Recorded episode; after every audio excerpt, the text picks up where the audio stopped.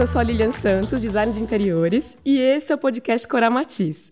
Gente, esse é o nosso primeiro episódio. Vocês não têm noção de como eu estou feliz e emocionada de estar aqui apresentando esse projeto. Isso representa muito para mim, não sei se vocês sabem, mas meu pai ele era pintor. Imagine o orgulho dele de ver a filha dele apresentando o podcast numa marca tão incrível como a Coral. E para inaugurar, estrear esse podcast, eu tô com uma presença luxuosa, que eu tô aqui emocionada. Eu estou com Sig Bergamin. Tudo bem, Sig? Tudo bem, tudo ótimo. Que prazer e felicidade ter você prazer aqui. Prazer é meu. Estou aqui com muito feliz, muito feliz, muito feliz. Ai, que legal. E Sig, me fala uma coisa. É, você, ele é, você é embaixador do Coral Matiza, né? Que é um programa, para quem não sabe, que está aí de casa, é um programa de relacionamento para arquitetos, paisagistas e design de interiores, né, profissionais de construção civil. E o SIG, gente, super colorido, é o embaixador. Eu acho que é um prato cheio para mim. Como foi receber esse convite, saber que você vai representar esse programa tão especial, assim? Eu acho muito bacana porque eu uso muita cor. Quer dizer, nada, eu sendo embaixador, é perfeito, porque é, ninguém usa tanta cor assim. As pessoas têm um pouco de medo. Tem muito medo, né? Muito medo da muito cor. E eu queria tirar esse medo. Quero que as pessoas usem, abusem e se arrisquem. Bacana é se arriscar. Se arriscando, todas as cores se dão bem, se dão, elas combinam. Eu acho muito feliz assim de você poder trabalhar com cores, exagerar, criar. A cor é uma maneira de criação. Arte sem cor não existe. Não existe. Quando eu fiquei sabendo que você é seu primeiro convidado, eu falei, ai meu Deus, que emoção, assim, porque você é muito colorido, muito criativo e não tem medo, que é uma coisa que a gente vai falar muito hoje, sabe? De Vamos desse falar. medo de usar cor, que muitas pessoas profissionais ainda têm no mercado. E as né? pessoas perguntam, como é que você usa tanta cor, tanta coisa e dá certo? Eu vou usar e não dá. Eu não sei explicar, porque eu acho que eu sempre quis usar cor. Eu sempre tive esse processo de cor, cor, cor, cor, então eu nunca tive medo. Então, de tanto eu, eu misturar, acreditar na cor como um objeto assim principal da decoração. Então eu acho que isso me deu uma segurança. Acho que cor tem que ter segurança. Mesma coisa quando você vai se, se vestir. A pessoa põe um vermelho, põe uma cor. Será que combina isso com isso, com isso, com isso? Então, acho que a cor é igual.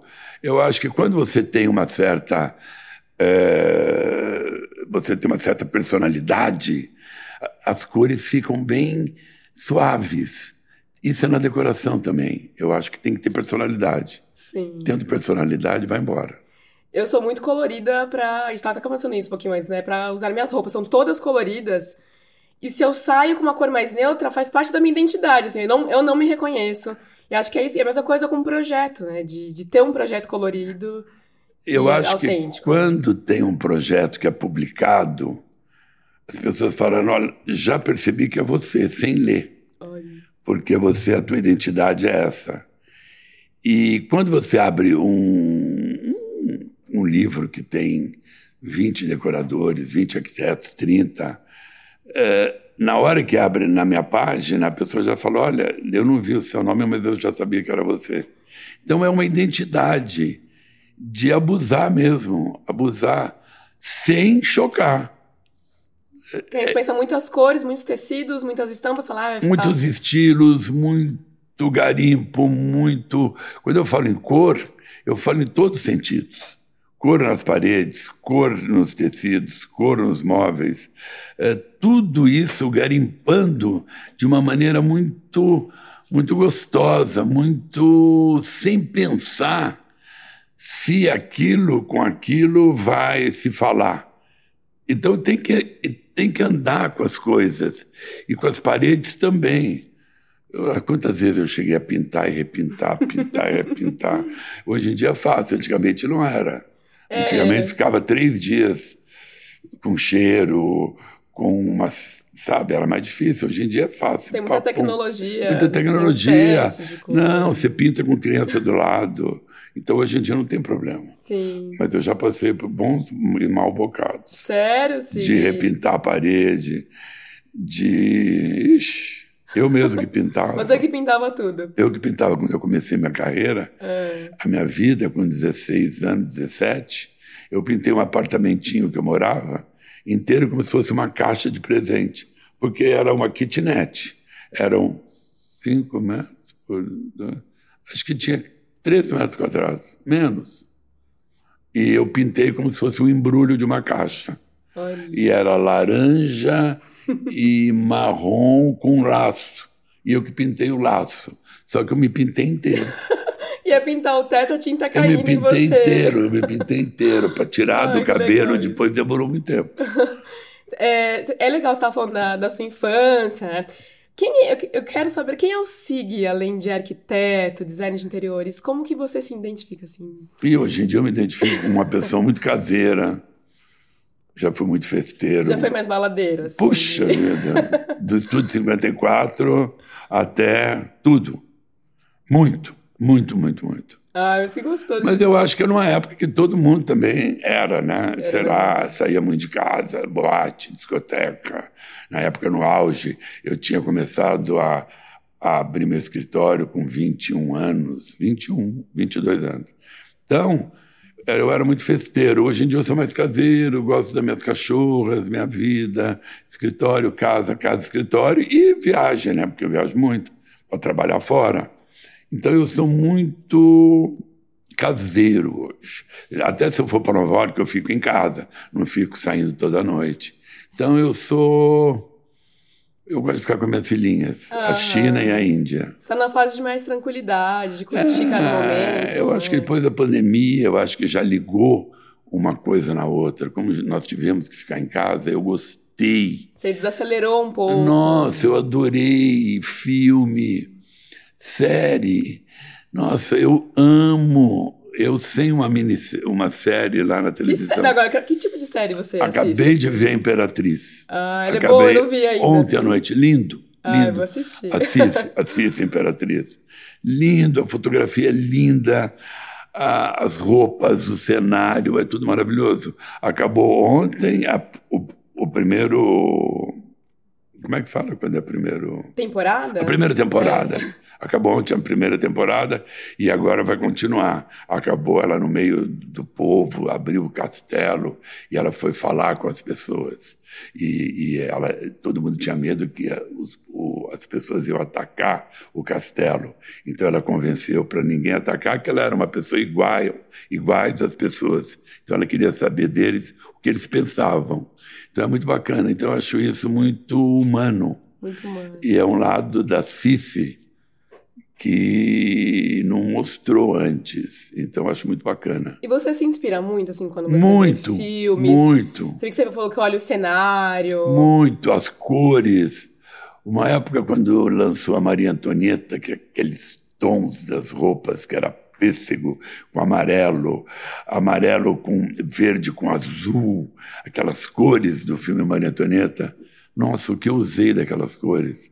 Eu acho que cinema é um grande é um grande uma grande inspiração para gente. Cinema, viagem, é, um, qualquer dia você acho que é atropelado. Eu nunca fui atropelado, porque eu fico andando nas Olha. ruas e olhando para cima, olhando os telhados, olhando as janelas. Então eu, me, eu vejo muito. Eu, eu, meu olho fica. Meu olho não para, meu olho é muito. Eu olho tudo. Você tá sempre criando, trabalhando Sempre 24 criando, horas. sempre estou vendo. Nossa, como é que você já viu aquilo que você acabou de entrar? Eu vi que aquele quadro está torto lá do lado esquerdo, assim. Eu sou muito detalhista e muito visual. Muito, muito, muito, muito. É muito, é muito gostoso. Gostoso. E não relaxo, né? É, acaba não O tempo descansando. todo, né? o tempo todo. E você tava falando essa questão da pandemia, da sua casa. Como que é a sua casa, assim? Casa de Ferreira Espeto de Pau pra você, na sua casa. A minha casa é. Tem então um projeto legal e como que funciona na sua casa? Eu estou passando por uma fase de transição.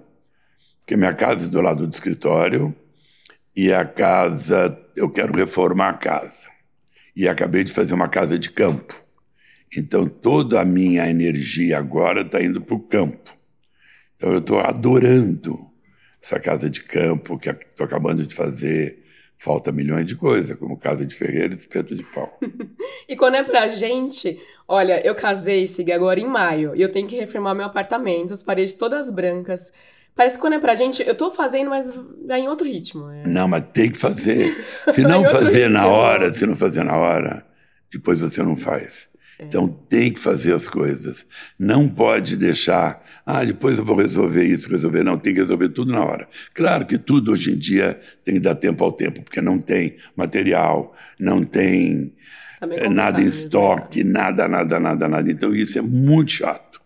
Você vai querer comprar um ventilador de teto, demora três meses. Sim. Então, essa parte é muito chata porque não se, não, não se fez nada na pandemia. Então, eu acho muito desagradável.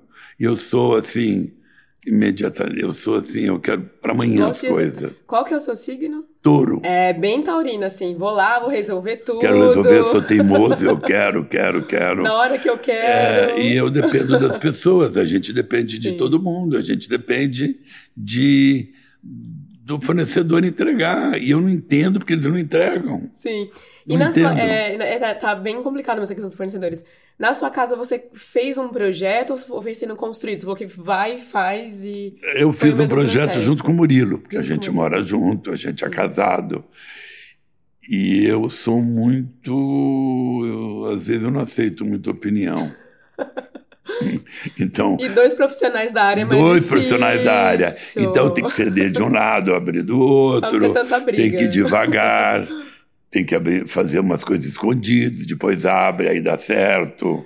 Então tem que ser como um acordo. Do nada chega uma poltrona, nossa. É verdade, de ambas sabia. as partes, de ambas as partes. Não, isso estava no depósito, eu só troquei o tecido tal. Eu vou enrolando um pouco, tem coisa que dá para enrolar, tem coisa que não dá. Mas eu acho bacana, bacana pedir opinião. No escritório eu peço opinião para todo mundo. Eu não sou.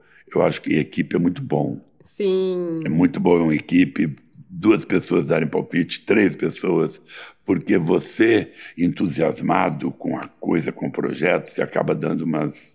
Então é bacana ter uma opinião. Ter outros olhares sobre o mesmo Eu acho projeto. importante, eu acho importante. Equipe é muito importante. Equipe eu gostaria de ter mais equipe, que desse mais opiniões. Eu acho, eu, eu escuto. Eu escuto. Que a gente acaba aprendendo muito com todas as eu pessoas. Escuto, né? Eu escuto, principalmente com as pessoas que estão começando. Eu acho que os jovens, bem jovens, têm outra visão da vida. Então, eu que estou envelhecendo, eu quero escutar quem está começando. Olha. Eu acho muito importante, porque aquelas pessoas que envelhecem e não sabem o que está acontecendo e não quer escutar, é cabeça dura, né? Sim, a gente tem que estar sempre aberto ao Tem novo. que estar aberto, tem que estar atento, tem que estar, tem que ser curioso, tem que ser curioso para começar a vida. Perguntar tudo. E depois, quando chegar numa certa idade, tem que ser curioso para saber o que está acontecendo. Sim. Você, falando agora assim, você era um curioso, que você falou da, muito, da galera mais nova? Muito curioso, eu era curioso em casa, eu perguntava tudo, eu, eu minha cabeça acho que tem marca até hoje de tanta, como chama isso, que batia na minha cabeça. Para de falar, menino, para de falar. Poxa, como você é curioso, para. Isso na frente dos outros, né? Minha mãe, para. Então eu sempre fui muito curioso, tudo. Tudo eu perguntava. É assim que se aprende. É assim que se aprende. E você é, você é uma pessoa muito colorida hoje, mas como você se identificou lá atrás, assim, até mesmo na sua infância, que você era uma pessoa que gosta de cor e gosta eu, de fazer pratos Eu tenho uma história de cor que eu já, eu já contei nos meus livros aí e tal. Eu morava em Mirassol, no interior né, de São Paulo, e meu quarto era um quarto uh, de tipo que sobrou da casa Bem Era uma casa bacana, legal, uma família simples, porém bacana. Minha mãe muito bacana, meu pai. E era um quarto que não teve decoração. Eu tinha sete anos, sete, sete anos. E aí eu queria reformar meu quarto, com sete anos com de idade. sete anos? Queria reformar meu quarto, porque eu não aguentava aquele quarto que não era nada, era tudo meio sobra. Você era uma, uma criança, cama que sobrou, assim. um armário que sobrou, uma poltrona que sobrou, tudo que sobrou colocaram lá para mim. Sete anos, não tinha quarto de bebê naquela época. Isso é até importante você falando né, de tudo que sobrou, que uma coisa que me surpreendeu muito na sua história foi que você veio de uma família simples, muito super bem simples, super. Mas ele veio de uma família simples, assim. Super. Eu não nasci no Jardim Europa, como as pessoas pensam. Vim do interior com 15 anos de idade. Super. Os meus pais eram mais velhos. É, eu, eu, eu nasci, minha mãe já era bem mais velha, meu pai também. Então, eles já eram aposentados quando eu nasci. Eu fui um temporão, assim, que aconteceu. Então, fui muito mimado. Você é o filho mais novo? Mais novo, e só tem um irmão que é bem mais velho, e tem dois que morreram porque minha mãe não conseguia, enfim, uma série de coisas. Então eu fui muito mimado. Falando no quarto, que eu vou voltar a história, eu quis decorar meu quarto. Mas com que dinheiro que eu ia decorar meu quarto? Eu ia pedir para minha mãe, para meu pai dinheiro para decorar quarto. Eles falaram, mas o que esse menino pensa da vida, vai decorar quarto? Tão novinho. Aí eu fui engraxar sapato. Você sempre foi empreendedor também, sempre. de dar um jeito. Engraxava sapato na praça pública, num canto que minha mãe não via, meu pai não via. Juntei um dinheiro e fui nas casas pernambucanas e comprei acho que 100 metros de chita. Nossa. Chita de azul, vermelha, amarela. Tudo que eu gostava. E, e, dei o fina, e dei o fim de tudo isso dentro do meu quarto. Meu quarto não, era mais azul e verde. Tudo azul e verde flor, florzinha, liso, porque era chita. Chita até hoje é, é colorida. Colorida. Se bem que não tem durabilidade nenhuma, porque com aquele sol desbotou tudo. Mas enfim, eu enchi meu quarto. E eu, com sete anos de idade, enchi meu quarto de flores, já foi um motivo meio e sua de... família, velho, imagina, né? Do Adorou. nada você abre um quarto, um monte de... Adorou, a minha mãe Olha. adorou, meu pai odiou. foi meio motivo de chacota. E eu amei. Até o, o, o lustre eu fiz, que era uma cúpula de abajur desse tamanho, que hoje em dia está na moda. Eu fiz uma cúpula de abajur. Então, foi muito bacana eu ter feito com o meu dinheiro, eu tinha sete anos de idade. Não, e sete anos já era um gênio. Assim, Chamei criativo. a costureira da minha mãe para fazer a colcha. Chamei a costureira para fazer a almofada, tudo escondido. O dia chegou tudo, eu falei, ou eu levo uma surra aqui agora, ou vão me aplaudir. Foi, mais, foi meio termo. Foi um aplauso meio com bronca. Eles já viram que tinha uma. Né? Aí viram, e eu só me dedicava a isso. Todo o concurso na escola eu ganhava prêmios de desenho, colorindo as folhas. Eu ganhava prêmio para vir para São Paulo para conhecer São Paulo. Eu vim conhecer São Paulo com 13 anos de idade. Olha. Eu ganhei um concurso da pasta de dente Colinos. Colino. Para vir para São Paulo. Então é, eu sempre fui do ramo. Desde, desde criança. Já estava na veia. Eu, eu, eu eh, tinha aula né, de química, física. Uh, quando eu tinha aula de física, eu desmaiava. Quando eu tinha aula de, de abrir animal, uh, fazer experiência, eu desmaiava. Dona Palmira, seu filho desmaia em tudo. Só não desmaia quando pinta quadro. Ele adora, ele quer ficar aqui o tempo todo pintando, deixa ele pintar. Então eu sempre fui, eu sempre desenvolvi esse lado, que eu e a sua mãe, ela reconhecia esse seu muito, lado artístico? Muito, assim, muito, de... muito, muito. E ela te apoiava? Como que era? Foi minha assim, mãe que reconheceu. Ela? Foi minha mãe que fez uma grande coisa na vida, que meu pai não. Meu pai queria que ficasse lá com ele nas fazendas. Na fazenda, não era as, era a. E então, um dia minha mãe vendeu um sítio, que estava no nome dela, escondido. Nossa. Hum. E falou: Você vai para São Paulo com 15 anos. Eu vim para fazer o, o, terceiro ano do colégio e, e o cursinho para entrar na faculdade. E minha mãe depositou dinheiro no Banco do Brasil. Eu não tinha nem carteira de identidade. E você vai no Banco do Brasil, você tem dinheiro para gastar durante um ano. Quando você entrar na faculdade, mais seis meses. Então você tem que entrar na faculdade e depois de seis meses você tem que arrumar um emprego porque o dinheiro vai acabar. Então foi ela que pensou em tudo. Tudo, tudo, Mesmo sendo mais tudo. Simples, ela foi lá, juntou o dinheirinho dela. E, e... eu fui tão. Eu, eu tinha tanto medo que o dinheiro acabasse. Mas eu já tive uma responsabilidade tão grande que isso já me deu uma responsabilidade para a vida. uma disciplina. Eu não posso acabar o dinheiro, não posso desapontar minha mãe, não posso deixar ela triste, que meu pai ficou muito bravo com ela, porque ela vendeu, né? O sítio que era dele, que estava no nome dela. Então, isso me deu uma responsabilidade. Eu não podia desapontá-la. E nunca desapontei, nunca. Entrei em quatro universidades, entrei em tudo e sempre fui CDF. Sempre foi CDF. Porque eu tinha que tirar o diploma para abrir o escritório e para depois falar obrigado por tudo, obrigado, obrigado, obrigado. Agora eu sigo a vida. Nossa, imagina o orgulho, né? 18 assim. anos eu já tinha tudo. E falando da sua mãe, assim, o que, que você acha que ela te ensinou de mais importante para você ser o que tudo que você é hoje, assim? Eu acho que a minha mãe ensinou o amor, a, a bondade. Minha mãe era muito uma santa. Minha mãe, ela ajudava todo mundo. Ela abria a igreja, fechava a igreja, ela, ela fazia uh, comida para todas as pessoas, tipo que hoje é marmita, ela já fazia isso. Todo mundo. Meu pai ia dormir, fazia siesta, como um bom italiano. Minha mãe estava fazendo. Uh, dando comida para todas as pessoas, crianças. Então eu ajudava a minha mãe. Então a minha mãe muito, muito, muito, muito, muito, muito. Um coração. Então, acho que eu herdei isso dela e, e gostar das pessoas. Nunca vi minha mãe falar de ninguém. Nunca. Era uma, assim, o dia que ela morreu, inclusive, foi feriado na cidade. De tanta emoção, de tanta coisa que ela ajudou que eu nem sabia, porque eu vim para São Paulo e ia só assim, Natal, porque era muito longe. Era muito longe. Então ia Natal, ia na Páscoa, ia finados. Eu não ia no final de semana. Então eu ia quatro vezes por ano. E eu não sabia de tudo isso que ela tinha feito. Nossa.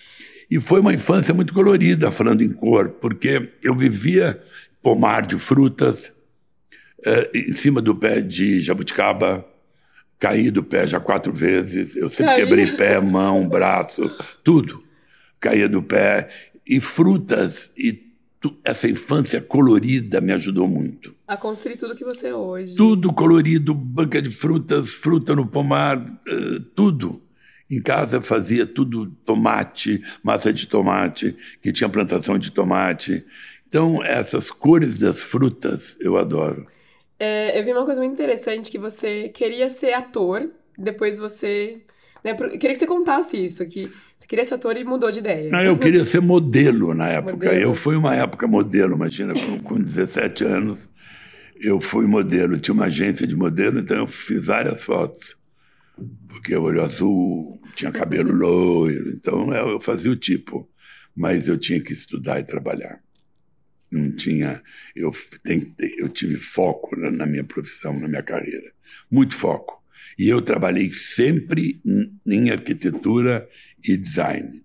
O meu primeiro emprego, eu tinha 17 anos, 17 anos foi em uh, escritório de arquitetura. Escritório. Então, sempre trabalhei. Quando você passou na faculdade, você morava no interior e veio estudar, foi aqui na capital? Eu, eu fiz cursinho aqui em São Paulo e aí eu fui, estu, eu fiz, fui estudar em Santos, Faculdade de Arquitetura e Urbanismo.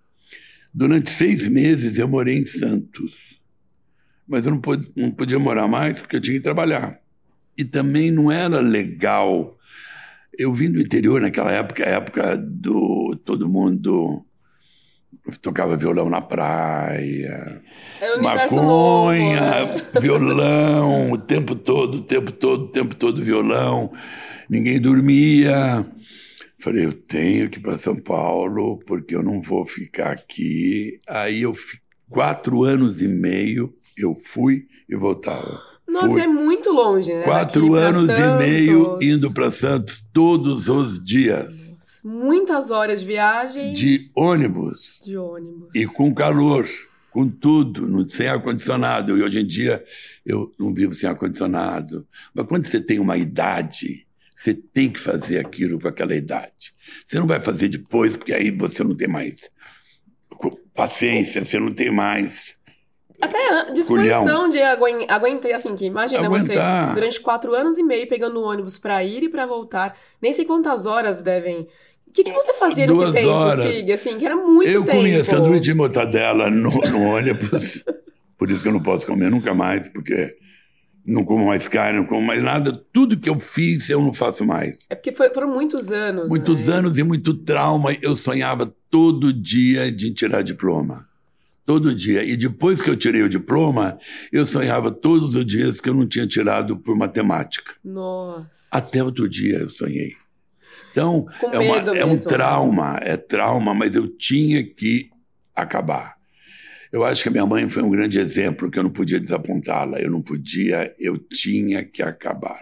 E faculdade de arquitetura é muito puxada. assim. Muito. E chegava à noite, Nossa. que eu chegava em São Paulo sete horas da noite, que eu morava no Minhocão. Tem esse detalhe.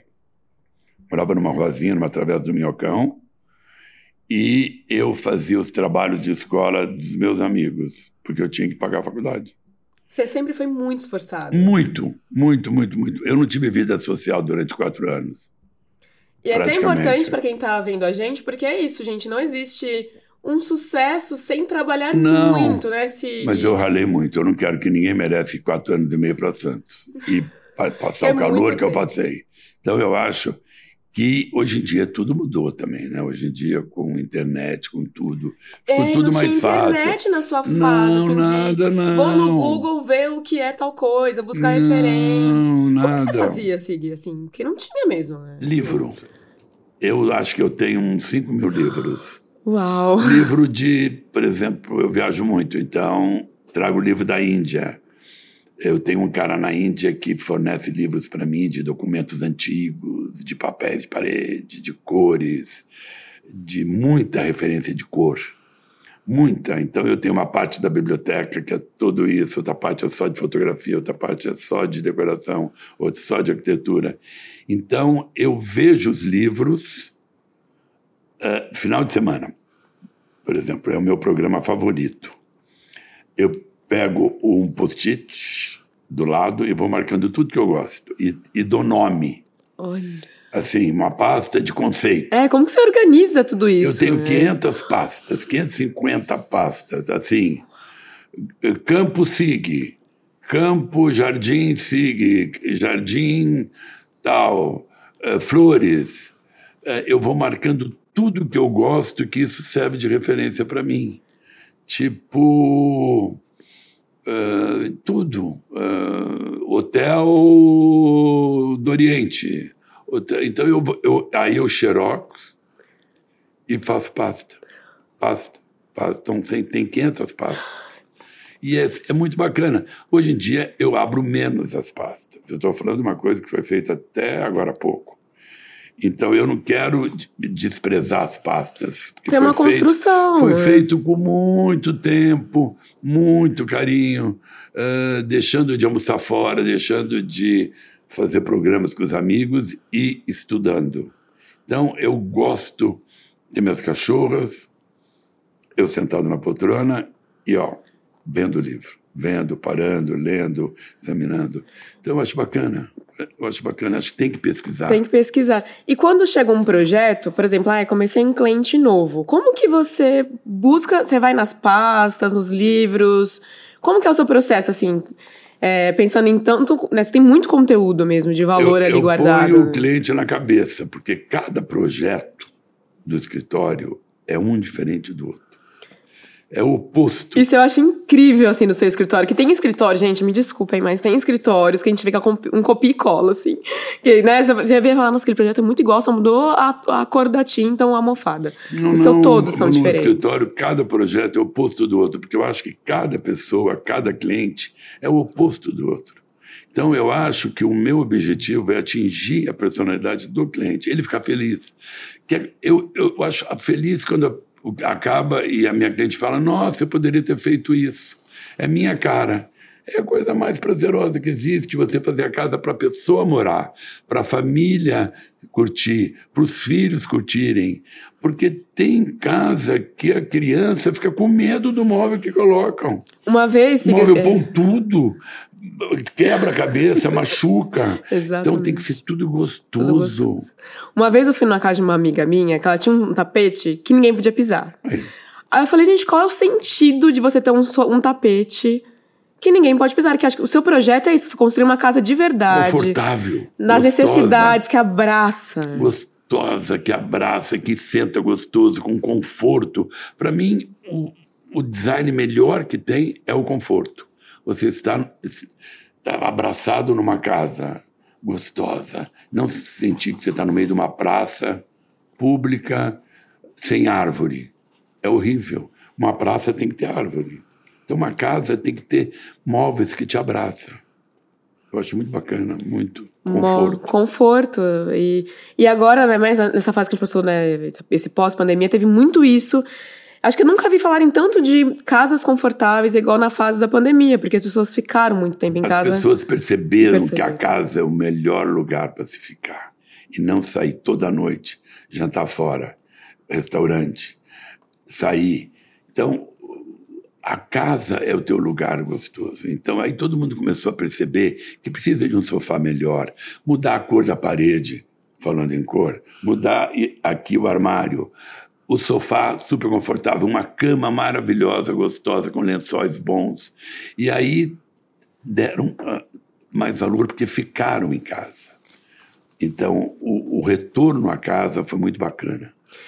É, e a casa é isso, é a extensão do que a gente é, é da nossa personalidade. Em casa, porque é mais gostoso, onde hoje as pessoas cozinham, as, as crianças cozinham, as crianças interagem muito mais com o pai e a mãe. Antigamente as crianças ficavam de um lado, os adultos do outro. Hoje em dia, os pais querem que os filhos convidem os outros amiguinhos para ir na casa. Então, essa, essa união da família voltou também essa união do pai, a mãe e as crianças fazendo brigadeiro, fazendo, cozinhando uma massa, as crianças dão palpite. Hoje em dia os pais estão mais toleráveis do que antigamente. Tudo mudou. Tudo ficou muito mais família. Eu acho bacana essa coisa de respeitar a família, curtir a família. Viver. É o nosso bem mais precioso. É, é, tudo, tudo vai e fica não, a família, assim. Tudo é. família, tudo você sai do escritório, chega em casa, é, o cheiro da casa mudou, o cheiro da comida é gostosa, virou esse tal de comfort food. É uma coisa muito casa com cheiro de casa, não com cheiro de showroom. Tem casa que tem cheiro de plástico.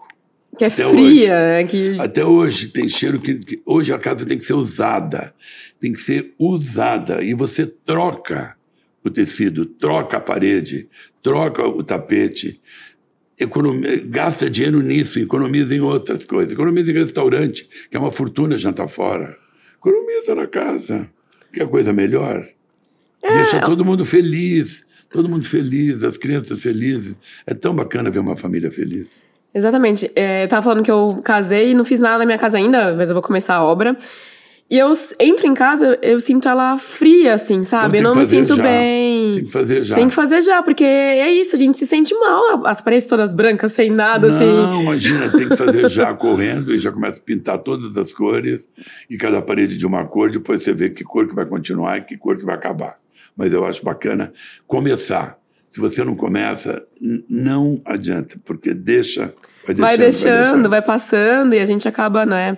Você falando das paredes, você acha que tem que combinar a parede branca com quadro colorido? Não. Como você pensa nessa combinação dos quadros? Você usa muito quadro, né? Eu uso muito, muito, muito quadro de todos os estilos, todos os gêneros, e fazendo um patchwork nas paredes de quadro. Os quadros grandes eu deixo como peça principal e os quadros pequenos eu gosto de misturar todos, independente se for desenho, pintura, eh, gravura, eu ponho tudo junto. Eu acho bacana. Eu acho que dá uma movimentação, dá uma. fica divertido. E eu acho que não tem que ter medo também. Por exemplo, se o filho faz um desenho na escola, que geralmente são lindos, eu acho que tem que moldurar. Ai. Eu acho que tem que moldurar, tem que dar força, tem que dar. Quando a criança vê o que o pai moldurou e colocou na parede, puxa vida, é um reconhecimento tão bacana. Eles ficam orgulhosos. Eles ficam né? orgulhosos. Então eu acho que tem. Eh, não tem que ter só pintores famosos, modernos. Eu acho que tem que ter é, coisas do coração. O, se o teu coração fala, usa. Usa ah. o teu ah. coração. Que o coração é coração, não é decoração. É do coração. Você é muito intuitivo também. Muito, muito, muito, muito, muito intuitivo. A minha terapeuta falou para nunca desconfiar da minha intuição, porque quando eu desconfio dela, ela pá. Você é Então muito eu, eu sou muito intuitivo e dá certo. A minha intuição dá certo. E quando eu desconfio, eu. Não Isso é posso. importante, né? Também sou muito intuitiva. A gente sente a Tem pessoa. que acreditar, acreditar. Tem que acreditar na tua intu- intuição. Por isso que a gente fala que a gente tem anjo. Eu tenho o arcanjo Gabriel, que ele já deve estar fazendo hora extra, porque faz tanto tempo que ele está me acompanhando. Então, eu acho que ele dá as, as, os caminhos e segue os caminhos. E é importante esse equilíbrio, né, Sig? A gente trabalha muito, mas também a gente tem que ter essa fé de. Tudo. né, tudo, tudo, tu- é, tudo é movido através da fé, da gente acreditar. E você Muita que veio de uma família mais simples, teve uma. Você né, batalhou, batalhou muito, Muito, pra chegar até muito, aqui. muito. Se a gente não se apega a alguma coisa, eu falo que é, a minha história é muito parecida com a sua também. Vim de uma família muito simples, de uma comunidade. Minha mãe era diarista. E por mais que a gente se esforce, a gente tem que ter né, Fé. fé, acreditar, eu vou conseguir. Não importa que de religião, não estamos falando Exatamente. de religião, estamos falando de fé. Parar dois minutos, cinco minutos, fazer uma oração, independe de que oração seja. Hoje mesmo de manhã eu fiz uma oração debaixo do chuveiro. Debaixo do chuveiro eu crio muito e rezo muito. Mas não, não gasto tanta água, não. Eu fico Ah, no meio termo. ah, não acaba Eu com a água no do meio planeta termo. criando. Eu fico meio no meio termo. Mas eu acho que é uma grande fonte a, a ducha. E eu gosto de orar, agradecer, rezar, pedir.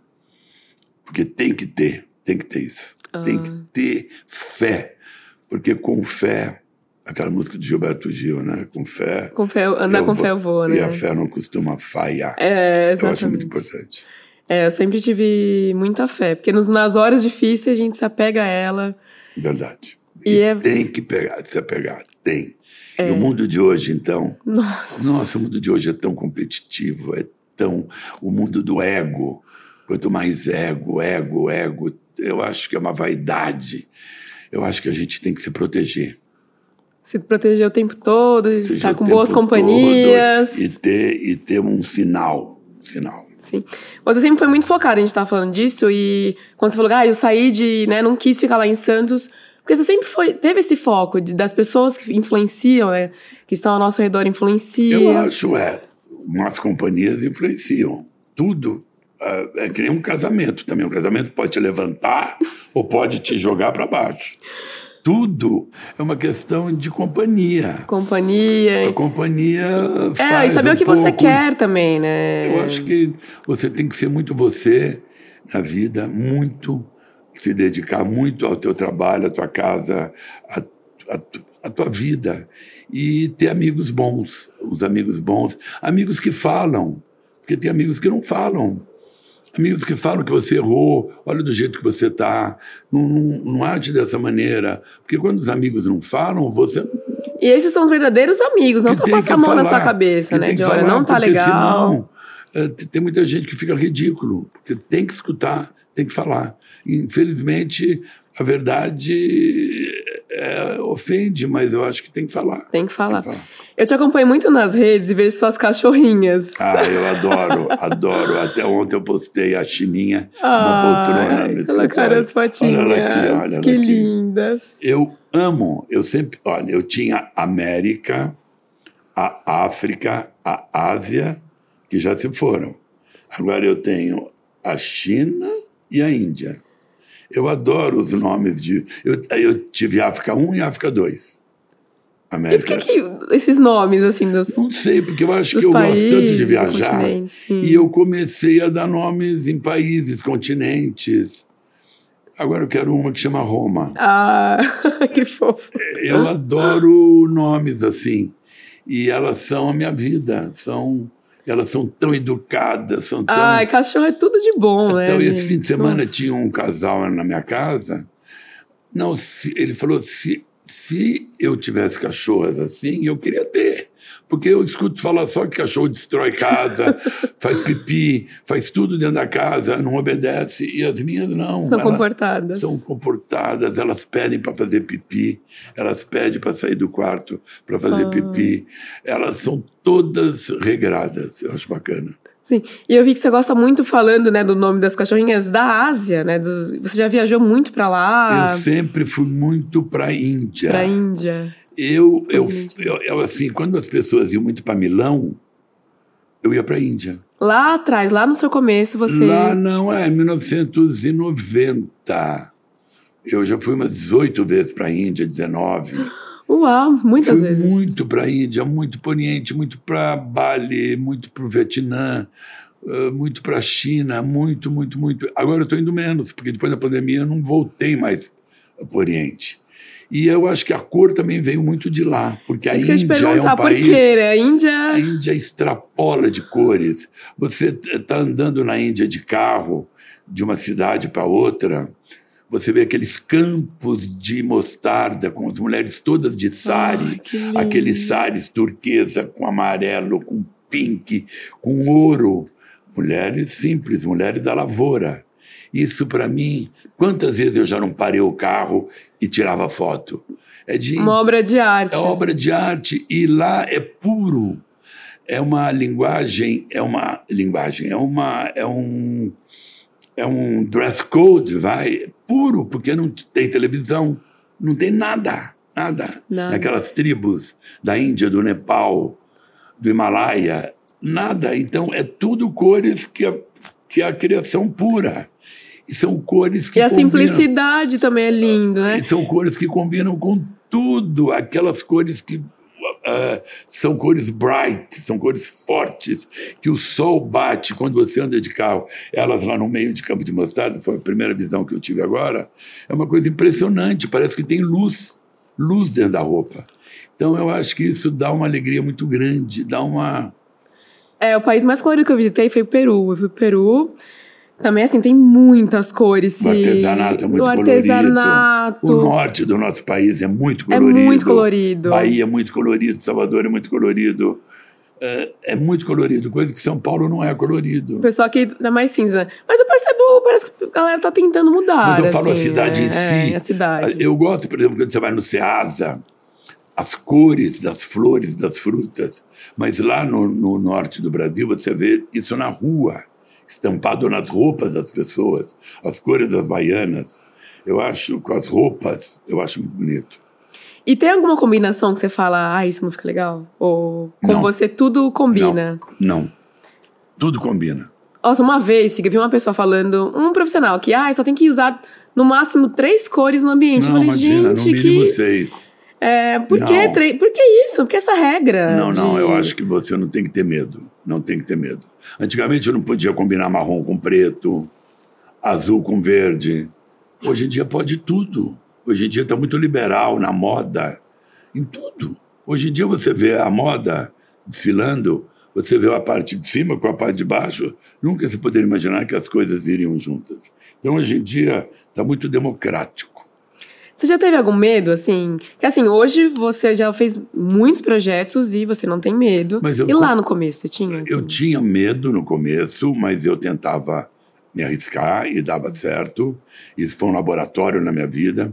E hoje em dia também, eu, eu penso muitas vezes do cliente não gostar. Da, eh, não que não de ficar bom, mas dele não ficar feliz. Então, eu penso muito. Eu, eu, eu trato o projeto hoje como eu tratava antigamente. Eu não sou uma pessoa assim. Ah, engata uma macha, tipo macharré e foda-se.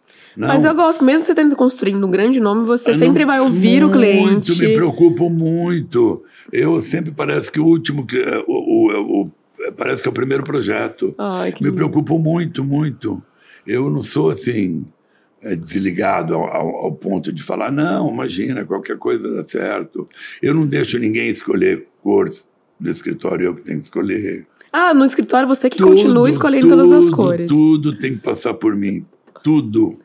Então é uma coisa um pouco. Mas isso que é importante, por isso que você consegue manter tudo que você. É, Tudo e vai crescendo mim, cada tudo, dia mais. Tudo, tudo, tudo. E se errar, eu falo: olha, erramos, vamos refazer, tal, tal, tal. Que eu acho importante. Porque eu vejo muitos escritórios grandes também que. Que já Vai. delega. Eu não delego, eu acho. Eu acho que cada escritório funciona de uma maneira também. tem uma fórmula, né? Eu não tenho uma fórmula. Eu não tenho, eu adoraria descobrir uma fórmula que eu pudesse repetir todas as coisas. Olha, essa mesa vai para tal lugar, essa mesa põe na outra casa também, essa sofá eu não consigo. Eu faço um por um. Então, seria mais fácil, só que ao mesmo tempo. Não, seria mais fácil. Não seria não você seria ali. Eu. É. Então eu quero continuar sendo eu até eu me aposentar, que eu não imagino quando. Você não imagina se aposentando? Não, não porque eu, eu sou muito eu não consigo parar. Eu poderia aposentar de projeto, mas eu estaria criando outras coisas. Criando outras mas coisas. Mas eu não, não, penso, não. Não penso. Não penso. Como que a tinta entra no seu projeto? Que cada profissional tem uma forma, né? De. Como que você define a cor das tintas, assim? Da... Eu acho que a primeira coisa no projeto é a cor. Eu, eu discuto com o meu cliente se ele quer ir para o lado azul, para o lado verde.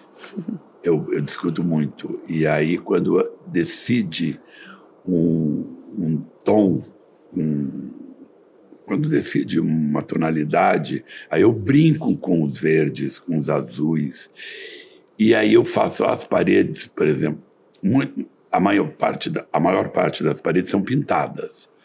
Maior, tem umas que têm papel de parede, tem outras que são pintadas, mas eu acho que tudo compõe. Com tons, é, às vezes eles são até degradê, às vezes, do verde, tem uma hora que o verde, para mim, vira azul e o azul vira verde. Então, para mim, eu chamo de aqua. Aqua. E o meu escritório, eu faço um teste com as pessoas. Você está vendo verde ou está vendo azul? e tem uma competição. Eu estou vendo verde. Cada um vê uma coisa. E todo mundo acha que eu não vejo a cor certa eu deixo eles pensarem que eu não estou vendo a cor ah, mas muito pelo contrário. Olha a equipe do SIG. Eu vejo aqua. aqua.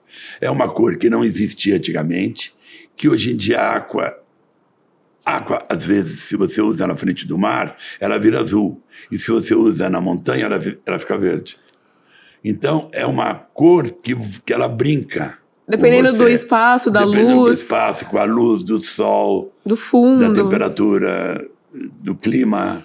E eu adoro brincar com essas coisas. E eu, quando eu falo para as pessoas que cor que é isso, a pessoa fala, ixi, é laranja, é goiaba, é tal. Aí eu falo, não sei, porque eu falo que é chique. Cor que a gente não sabe a cor, eu chamo de chique. É uma cor chique. É uma cor pleníssima, É uma linda. cor chique. Porque você não sabe a cor. Você não sabe descrever a cor. Hoje em dia, você não sabe qual que é a cor. Então tem a color senso, que você coloca e você vê a cor que você tem. Ontem mesmo eu fiz uma entrevista que eu não sabia, ninguém sabia a cor. Ah, é, é laranja? Não. Eu falei, não, é um goiaba, é um pêssego. Eu falei, olha, tem que pegar da coral, a color sense. Sim, a, a coral, para quem não conhece, é muito inovador. Eles criaram mesmo né, esse, esse aparelhinho é bem pequenininho, parece um diamantinho. É muito Você importante. consegue, para quem projeta, gente, a gente indica muito, que é muito interessante. Ah, você isso. pega uma fruta, uma manga, a manga, que a manga varia tanto de cor, mas você gosta daquela cor da manga. Você pega, leva, agora tem que levar para feira o Color Sense. Para conseguir, aí você consegue ver tudo, tecido, as tudo, cores da tinta. Tudo, e eu pego muito referência em tecido, como que vai saber a cor da tinta? É, e toda vez que escolhe cor, tem que escolher com a luz. Olha que dica importante para quem está aí de casa, olha. Tem reuniões que eu marco de manhã porque vai escolher cor.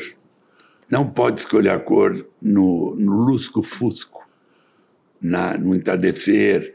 Não tem escolher da, com a luz do sol, a luz pura. Não pode escolher dentro de um, um lugar que não tem luz. A cor tem que ser a cor da natureza. Isso é uma coisa tão simples que muita gente acaba não sabendo. Ah, vai escolher a, a cor e é a noite. Tem reuniões que eu marco de manhã só por causa da cor. Eu falo, olha, vamos fazer uma coisa, vamos parar agora a reunião. Eu vou ver a cor de manhã e falo para vocês qual que é a cor, tal, tal, tal, porque eu não decido. E aí a pessoa consegue ver ali como a cor vai ficar na casa dela claro, mesmo. porque né? por um descuidinho a cor fica mais amarelo, mais mais vivo. Às vezes a cor não pode agredir os olhos, ela tem que ser agradável para os olhos. Tem vermelhos e vermelhos. Tem Sim. vermelho que não dá para usar, que é, um, é muito neon. E tem vermelho que é maravilhoso. Aí às vezes você escolhe ele meio no escuro, dá aquela pincelada, o cliente, meu Deus. E eu falo antes, não deu certo. Não deu certo, exatamente. É, você e o Murilo trabalham juntos também. Sim, E criam sim. a quatro mãos. Como que é criar com o Murilo, trabalhar com Olha, o o Murilo? Murilo, a gente vive 24 horas juntos, eu acho. Porque mora junto, trabalha junto. Mas tem trabalhos que são deles, tem trabalhos que são meus e tem trabalhos juntos. Um se respeita muito. Porque não, é um desafio trabalhar em casal, né? Muito. Eu falo, sim, porque eu tra- trabalhei com meu marido, a gente brigava, assim, Não, mas eu brigo. mas eu brigo. 24 horas. Eu brigo, mas eu vejo o dia de falar, o dia. Tem dia que não pode falar comigo também, porque eu, eu sou do contra, acho tudo feio, mas no dia seguinte eu acho tudo bonito. Eu sou muito assim. E o Murilo é assim. assim. Mas ontem você odiava, e hoje porque você adora? Eu não sei. Eu mudei. acho- Eu, gosto de pensar também. E eu acho que não pode ser nada resolvido assim. Calma, vamos resolver. Que nem quando você resolve as coisas nervosas, Não resolve direito. não resolve, resolve mal. E depois você olha e fala, meu Deus, não, o que por que eu que eu fiz? Por que que eu fiz? Então eu acho que tudo tem que. Quando você não sabe, não dê opinião. A pior coisa é opinião. Opinião não dá. Você não pediu. Não quero opinião. Sim. Então você tem que também saber dar opinião. E a hora certa de dar essa opinião A também. hora certa para dar opinião. Então, acho que tudo tem uma sua hora. E como o Murilo é mais jovem do que eu, eu acho que, tem que as coisas têm que ser muito pausadas. Não no sentido de idade, mas no sentido assim, ele pensa de um jeito, eu penso do outro, mas a gente tem o mesmo gosto. Até ontem eu falei para ele, nossa, como a gente tem o mesmo gosto. Se você não tivesse o mesmo gosto, eu nunca estaria casado com você. Imagina se você aparece amanhã com um sapatinho amarelo, turquesa. Eu falo, pelo amor de Deus. Que que é isso? Você apareceu com isso.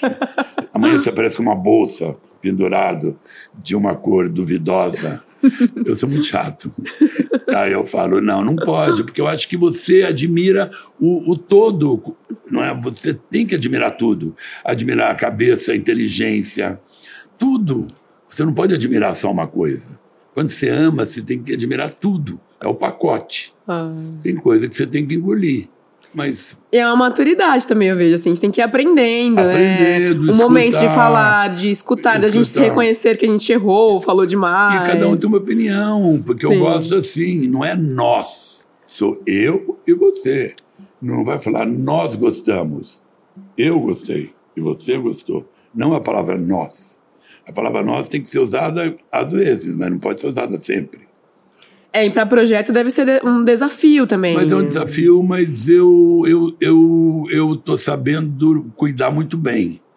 Eu sei até onde eu posso ir, eu sei até onde o Murilo pode acabar e começar e pedir opinião, dar opinião, um escutar o outro. Eh, se não é certo, eu falo, olha, eu já errei porque eu fiz isso. Às vezes eu sempre me comparo, porque se eu estou até hoje na profissão, é porque eu já passei por várias coisas que o Murilo não passou. Então eu acho que tem que falar. Olha, eu já errei, fiz isso, essa coisa em L aí não funciona, porque tem gente que cai no buraco, sei lá, várias coisas. E projeto é muita E aí coisa. vira tudo meio divertido, porque eu comparo as coisas com um certo humor. Eu não comparo com tragédia. eu comparo. Eu até invento umas coisas para ter um pouco de humor, para ficar mais leve Gostei. para ficar mais leve, para não falar. Não, essa coisa de quina não pode acontecer, não, porque senão eu já vi uma criança enfiar a cabeça aí. Então tem que falar essas coisas. Então, equilíbrio. é, E vivência. Sim. A gente envelhece para amadurecer, não para envelhecer, entendeu? É, e é muito bom, né? Envelhecer. Bem, bem, tem que cuidar do- envelhecimento. É, porque Bem, você mas é- aprende muita coisa, você para de se estressar com muita coisa, assim. Ou você fica mais chato, né? Você Eu- acha mais chato agora? Sim. Eu me acho mais exigente. Exigente. Eu me acho mais exigente, com menos paciência. Eu acho que isso é normal, né? Sim, Pode ser. normal. a paciência chega uma hora que acaba um pouco. E também tem coisas que a gente para de aceitar. Acho que desde muito eu acho que novinho, o a tempo, gente. o tempo é muito importante. Então Sim. você fala, ah, eu não quero ir mais para uma viagem para essa cidade, que já fui duas vezes, eu não quero gastar meu tempo aí, eu quero ir em outro lugar. Ou e às vezes para agradar, às vezes É, quando a gente não. é novo, eu às vezes me vejo muito assim, de fazer coisas Para agradar. para agradar, sendo que eu não tô feliz. Então, se eu não tô feliz. E hum, tem que ter muito tato. Tem que ter muito tato. Olha, eu não quero isso, por isso, por isso, por isso, por isso, que eu já fui, já fiz. Não quero ficar até agora, duas e meia da manhã, jantando, porque eu não quero. Então, tem umas coisas que. E aí você é bacana que você pode falar, você pode. Se tem alguém na minha casa, por exemplo, se chega uma certa hora, eu falo, olha, dá licença que eu vou dormir, gente. Um beijo, beijo, beijo, beijo. Beijos, Eu tchau. acho que você tem que ter intimidade. Hoje em dia você só tem gente na tua casa se você é íntimo. Antigamente você convidava gente para ir para tua casa, você não era íntimo, então ficava todo com cerimônia. Hoje em dia essa coisa não existe mais. Se está na tua casa é porque é íntimo. Íntimo, O que você está servindo tem que servir. O que você come, a visita, o amigo come. O que você bebe, eles bebem. É tudo. Antigamente tinha sala para ser usada para visitas. Hoje em dia a única sala é usada de, todo dia. Todo mundo junto. É, hoje criança, an- antes criança ficava escondida dentro lá de um lugar, de um quarto, porque a visita ficava na, na sala. Hoje em dia não tem mais isso, graças a Deus. Sim. Ô, Sig, você teve algum mentor na sua carreira? Alguém que te inspirou muito? Eu acho que o. Atílio e o Gregório da Larmode me inspiraram muito. Que eu era o amigo deles, moleque. E eu ia muito na Larmode. Sempre muito coloridos, Muito colorido. E, e, e o meu sonho era ser amigo deles. E eu virei íntimo deles. Eu, eles me tratavam como um mascote. Que Então eu ia com eles para Buenos Aires, ia para Nova York, o Atílio com aquele talento dele, o Gregório. Então eu tenho muita saudade. Ah. Eles me ajudaram muito. Me ajudaram. Eu aprendi muita coisa com eles. O E eles, mundo, é, e eles têm um papel muito importante é, muito, no Brasil, assim como tudo, é, desenvolvendo tecido, estampas. desenhando maravilhosamente bem, com talento inacreditável. eles trouxeram outro olhar para a O- a, a decoração ficou importante. Não era importante. Eles, eles revitalizaram a decoração. Eh, tecido, por exemplo, era todos aqueles tecidos caretas. Ele que inventou as estampas de bananeira, de coqueiro, de, De aba- abacaxi, abacaxi né? tudo. E trouxe de maneira elegante, que eu acho que Muito. muita, muita, muito tempo a gente levava, ah, é, é colorido, às vezes Não, eu lembro não do é elegante, é do- brega. eu lembro do Atílio pintando os pariôs eh, para as mulheres ir para a praia com estampas de abacaxi, de coqueiro, e essa estampa era reproduzida em almofada, tudo. Foi quando a moda e a decoração entraram juntas. Então, o mesmo tecido que estava na moda, ele- eles tinham na estampa eh, do sofá, da poltrona, na cúpula do abajur. Então, tu- nas almofadas. A loja deles era um, uma maravilha. Eu, eu saía da faculdade, parava em Higienópolis, no ônibus, descia na loja deles, depois eu morava lá perto também, eu morei em três lugares. Numa pensão, numa kitnet, depois eu tive um apartamentinho, e depois eu tive. Aí depois eu já morei perto do museu do MASP. Mas eu sempre passava na loja deles, queria vê-los, e eles me adotaram. E aí você queria ser amigo deles e conseguiu. né? Eu acho bacana ser amigo de alguém.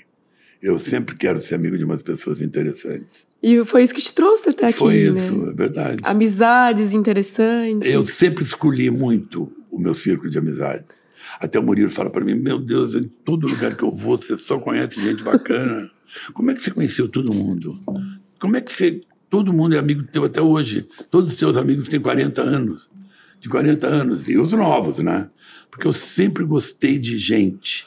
Sempre eu acho que isso eh, enriquece a nossa cultura, o nosso, a nossa vida. Esse relacionamento, a gente cons... leva a gente para Muito. lugares que a gente nunca Muito, imaginou. eu vou em qualquer lugar, eu tenho eh, mensagem da Índia que foi um brasileiro lá, ele falou, oh, eu sou amigo do Sig, eles me ligam da loja, me mandam coisa da loja. No Vietnã, todos os lugares, todos, todos, qualquer lugar que eu chego, eu tenho um amigo. É incrível, eu gosto, eu, eu preservo. E lá no comecinho foi isso que te ajudou, né, Seguir? De você ter Muito. esse relacionamento, relacionamento. quando você. O É, relacionamento, você não tinha um nome, foi construindo Não. esse nome forte. Ah, naquela época todo mundo perguntava quem é teu pai, quem é sua mãe, de onde você veio? Aquele snob, né? você veio, teu pai, como que chama?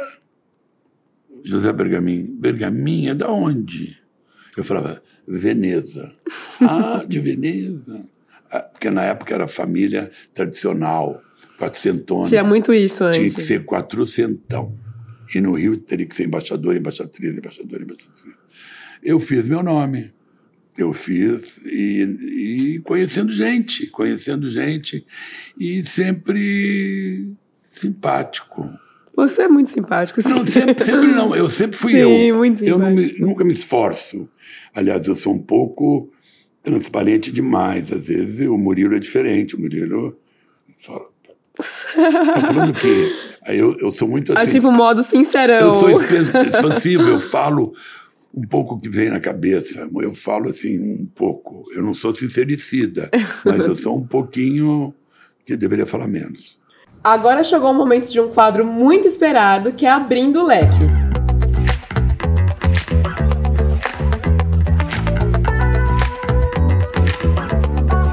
E esse quadro, Sig, ele é muito legal porque eu vou fazer perguntas pra você e você vai responder com cores. Ok, vamos lá. E vai ter muita coisa legal. É, qual a cor da coragem pra você? A cor da coragem é vermelho. Vermelho? Vermelho porque é sangue, é coração, é uma cor que vibra e ao mesmo tempo você tem um pouquinho de medo. Eu tenho um pouquinho de medo de sangue. Então é a coragem. O vermelho me dá coragem. E você vê um vermelho mais intenso? Eu mais... vejo um vermelho intenso. É um vermelho diferente do que o outro que eu vou falar. É um vermelho intenso. Sim. E uma cor pra te dar energia? Eu acho que é o verde, é o verde da mata, é o verde das plantas, da floresta amazônica, é o verde que cresce, é o verde que você sente aquela energia olhando numa árvore, num jardim, numa mata. Eu gosto muito de verde também. Uma cor que lembra a sua infância. Azul, que é a minha primeira roupa que eu lembro de ter oito meses, que tem uma foto, claro. E a minha roupa era azulzinha, tão bonita. E sempre veio essa ideia na minha cabeça. E minha infância foi muito azul, porque eu era no interior, aquele céu azul maravilhoso. Nunca via chuva, sempre aquele céu turquesa. Então, azul é muito bacana. Ainda você bebezinho, Ele era bonitinho, Olhinho azulzinho. olho azul, era tudo azul. tudo azul. É, meu olho azul, então, imagina, quando você é bebê, então aquilo brilha, né? Ai, que fofura. A cor da maturidade. Maturidade para mim é cinza. Cabelo já ficando cinza, as roupas mais cinzas, mais discretas, a postura mais discreta. Mais. É cinza, é cinza. A cor do amor pra vocês. A cor do amor para mim é um vermelho, mas o vermelho mais rubi. É um tom que tem mais luz, um coração com cor de rubi. É lindo, é lindo. Paixão, né? Vermelho é Paixão. muito essa cor. É amor, amor. Viver sem amor não pode. Tem que ter amor na vida. A casa dos sonhos tem uma cor? Eu acho que a minha casa dos sonhos ela é toda colorida. Vai ser a casa toda colorida, mas mesmo sem medo de ser feliz. Tudo que você acha que pode existir vai estar nessa casa, porque é o produto de uma vida, de um, de uma, de uma coletânea de coisas, de uma coleção. Então é arte com vida, com móvel, com objetos, com, com tudo. Então a cor aí todas valem, todas. Que lindo. E é isso, a casa dos sonhos seria um arco-íris. Seria um arco-íris com todas as cores que completaram a tua vida e vai até. Ela vai subir lá para fazer a passagem lá no céu. Aí vira um arco-íris. Adorei. Ai. E, Sig, é, como a gente tá indo pro final agora, eu queria que você desse um conselho pra quem tem medo de usar, medo de usar cores. Eu acho que o conselho, eu acho que é se arriscar, tentar, provar, fazer testes, não ter medo, porque se você tiver medo, você não sai nem de casa hoje em dia. Se você tiver medo, você vai se vestir no closet, você não vai saber que corpo vai, vai colocar. Então você tem que ser muito decidido, decidido, eh, tem que ter segurança, tem que passar segurança e nessa segurança você passa as cores. Você não pode ficar em dúvida. A dúvida atrapalha muito. Então eu acho que tem que ter segurança. Quando eu falo segurança é porque eu já provei muitas vezes e com segurança você não tem erro. E você aconselha a pessoa que né, tá com medo de fazer testes. Fazer de... testes e não ter medo. É, é, tirar o medo, porque se você tem medo, a tua vida não cresce, não, não, desenvolve. Eu acho que você tem que ter medo, mas porém é, tem que ser é, dentro da. Como que fala? Dentro da normalidade. Não pode ter medo. Você tem que ter respeito, mas não medo. É, eu sempre falo, né? Quando bate aquele medinho, gente, é a intuição atrapalha, fala que tem que ir, Atrapalha. Então, acho que tem que ter respeito, mas não medo. Então, vem na dica maravilhosa do Sig de se jogar mesmo, experimentar, né, Sim. né, Sig? Não ter medo. E pensar muito, não ser imediatista, tem que pensar muito. E não tem que ter pressa, tem que ter calma, calma. Siga, a gente chegou ao fim. Nossa, Opa, que falamos, episódio falamos maravilhoso, bastante. gente. Falamos bastante. Siga, assim, muito obrigada mesmo. Foi Obrigado um papo muito gostoso. Obrigado a Coral. Eu amei conhecer mais da sua história. Tenho certeza que vai inspirar a galera que tá, que tá em casa. Espero, espero que, que, que, ajude. Espero, porque eu adoro falar, adoro contar um pouquinho de coisa. Você tem que voltar mais vezes, que foi muito bom Sim, mesmo. deixa o recado aí. Eu tô às ordens para voltar e voltar mais e mais. A gente faz um, dois, três, que nem África 1, África 2. Ai, amei. E eu queria que você deixasse seu arroba aí, seu Instagram, para o pessoal conhecer, quem não conhece ainda. Podem me seguir, que é, é muito divertido. Meu Instagram é arroba Sigbergamin.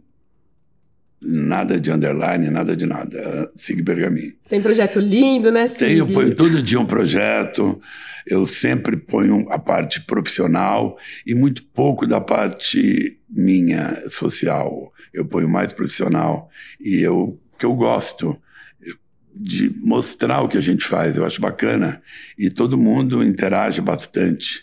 Eu, eu não brigo com ninguém, viu? Porque ninguém briga comigo no Instagram.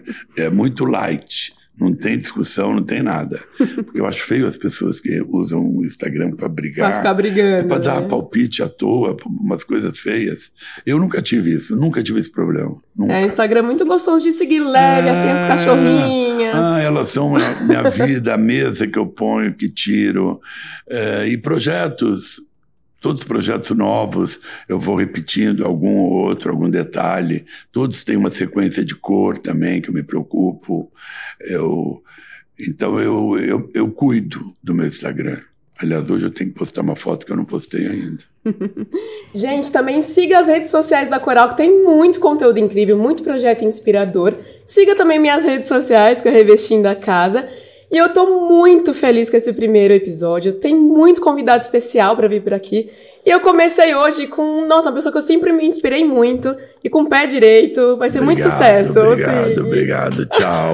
Tchau, gente. Obrigado, hein? Obrigado. Eu que adorei, eu que adorei.